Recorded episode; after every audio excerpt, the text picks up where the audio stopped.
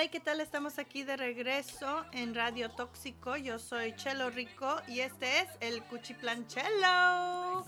Estamos aquí con nuestro invitado muy especial. What up, everyone? So what what is um what do you have going for you right now? So much. We just My saw looks. you. Ay, guapísimo. Envidienme, chicas. Okay. I you don't even know. I had to add security because th- these bitches are blowing my shit down. I was like, Yeah. um, hello. Uh, this is a radio interview. Who are these people? I had to like, you know, hire Yeah. people to But you know, uh, the the thing. ah, thank you for hiring security for me. Um, the, the, this is the thing. You know, it's funny because a lot of these things that they, they've always been a part of my life. You know, women. I've always been surrounded by women. This is before I started doing music. I, I've always been a popular kid. Like even when I was in in school in high school, when I was, you know, gang banging full time, I was the most popular gang member in my gang. The most popular kid in school. I'm the favorite son.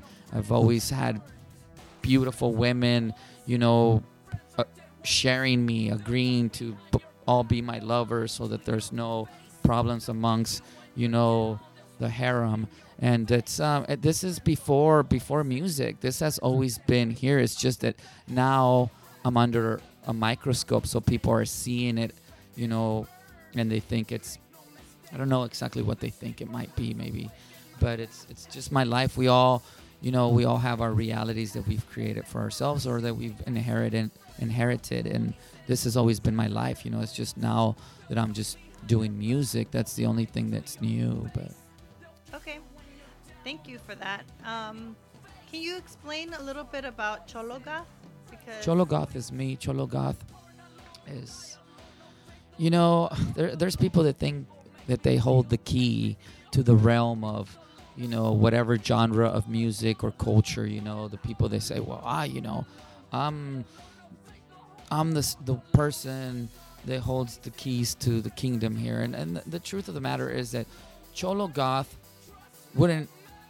Yes, there's people that in that have been, you know, for lack of better words, living in a Chicano neighborhood, Mexican or just Latinos that grew up listening to alternative music, electronic music, just gothic music, you know, death rock, whatever, right? But they didn't necessarily have the for lack of better words, the the the terminology behind it, right? They were just they didn't have an identity behind it. So here I came and I for, you know, coined it, I guess, or said, "Hey, this is this is what I'm calling what I'm doing." You know, and I've heard people get upset and say, "Oh, this has existed before him." Yes, yes, for sure. For sure. I but not but- like this. but not on this level, not on an elite level, not on a, a high fashion, high end, high thinking level, you know, that I provide. When everything else has been what hot topic fucking type of shit, you know, some Tilly's type of shit. This is the real thing, you know. It mm-hmm. is like an elite, intimidating, strong sound that we've created. And I am a real gang member.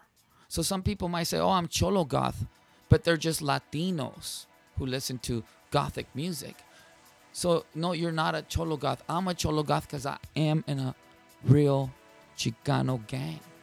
And I grew up listening to this music. I grew up listening to Christian